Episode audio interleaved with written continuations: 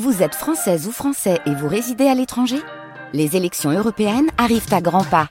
Rendez-vous le dimanche 9 juin pour élire les représentants français au Parlement européen. Ou le samedi 8 juin si vous résidez sur le continent américain ou dans les Caraïbes. Bon vote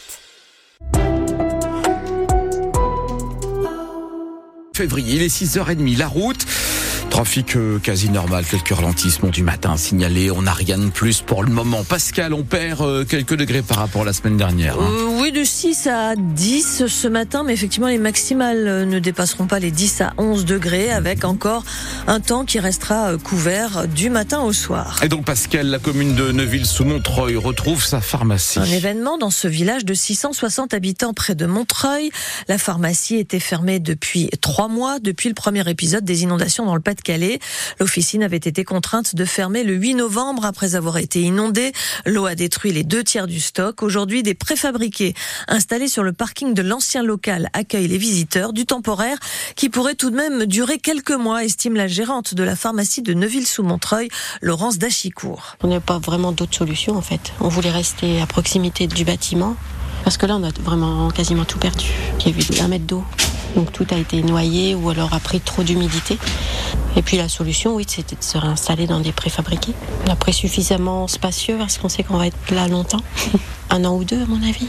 En fait, ça, va dépendre de l'ampleur des travaux. On ne sait pas encore ce que va devenir la pharmacie. Si elle va être rasée ou rénovée. Euh, on n'a pas encore toutes les conclusions des experts. Au départ, c'était difficile. Après, on sait qu'on va se refaire une belle pharmacie, ça va aller. Et puis, on est bien installé en attendant. Donc, les lieux sont agréables, c'est éclairé, ça va aller. Laurence Dachicourt, la gérante de cette pharmacie et autre soulagement sans doute pour les habitants de Neuville-sous-Montreuil. La reprise aujourd'hui également de l'activité des deux médecins de la maison de santé de la Chartreuse, absents eux depuis le mois de janvier. Les 59 locataires d'un immeuble de la résidence Gaillan à Douai ont pu retourner chez eux finalement hier soir. Ils avaient été évacués euh, dans la journée en raison de l'apparition d'une fissure importante dans l'un des appartements. Pompiers et experts ont inspecté la structure en béton et ont conclu qu'il n'y avait pas de danger, immédiat. La fissure n'est pas profonde. Un autre immeuble du même quartier de Douai avait connu un problème similaire il y a tout juste un an. La grève des contrôleurs est désormais terminée à la SNCF, mais une autre se profile. Sudrail fait en effet planer euh, la menace d'une nouvelle mobilisation, cette fois celle des aiguilleurs. Un préavis de grève est déposé de vendredi 11h à samedi 23h, au moment donc du chassé-croisé des vacanciers des zones A, B et C. Sudrail demande l'ouverture rapide de négociations avec la direction la croissance à la baisse en France en 2024, le gouvernement revoit ses prévisions et cherche maintenant à économiser immédiatement quelques 10 milliards d'euros, des économies qui vont porter notamment sur les dépenses courantes des ministères, sur l'aide publique au développement et sur le dispositif de ma prime rénove pour la rénovation thermique.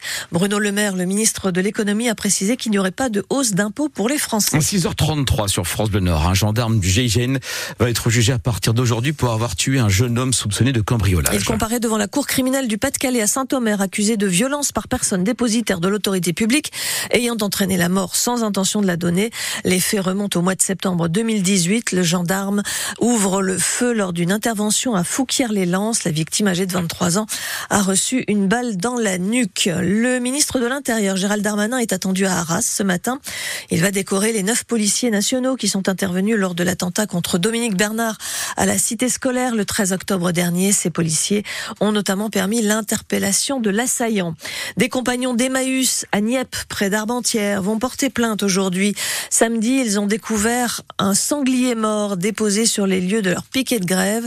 Les six compagnons estiment qu'il s'agit là d'un acte raciste.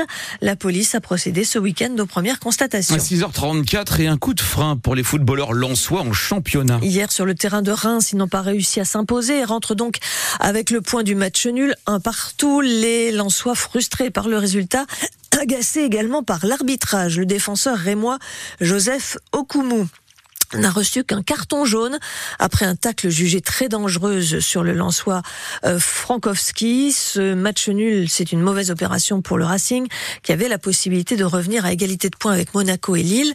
Pourtant, Lens a dominé la rencontre selon l'attaquant Florian Sotoka. Pense que ce, but avant la mi-temps nous, relance le match. Et après, en deuxième mi-temps, je pense qu'on a été au-dessus de, cette équipe avec, euh, avec beaucoup plus d'occasions qu'eux. C'est vrai qu'ils en ont eu une grosse aussi euh, lors d'un face-à-face, mais bon, on en a quand même 4-5 faciles. Donc c'est dommage, beaucoup de, regrets, surtout sur, la deuxième mi-temps, où si on met nos, occasions, on, aurait remporté ce match. Mais on n'a pas d'excuses à avoir, puisque le coach aussi avait fait beaucoup, beaucoup tourner. Donc on, avait du, du sang frais, donc on va pas se cacher derrière ça. Mais ça reste quand même, ça reste quand même un bon point à l'extérieur. On sait que c'est pas évident de, jouer ici, mais voilà, c'est dommage parce que c'est un match. Je, pense qu'on doit, on doit gagner. Ça reste un point à l'extérieur et, on va le prendre. L'attaquant Lançois Florian Sotoka hier soir en clôture de la 22e journée, Brest a battu Marseille 1-0.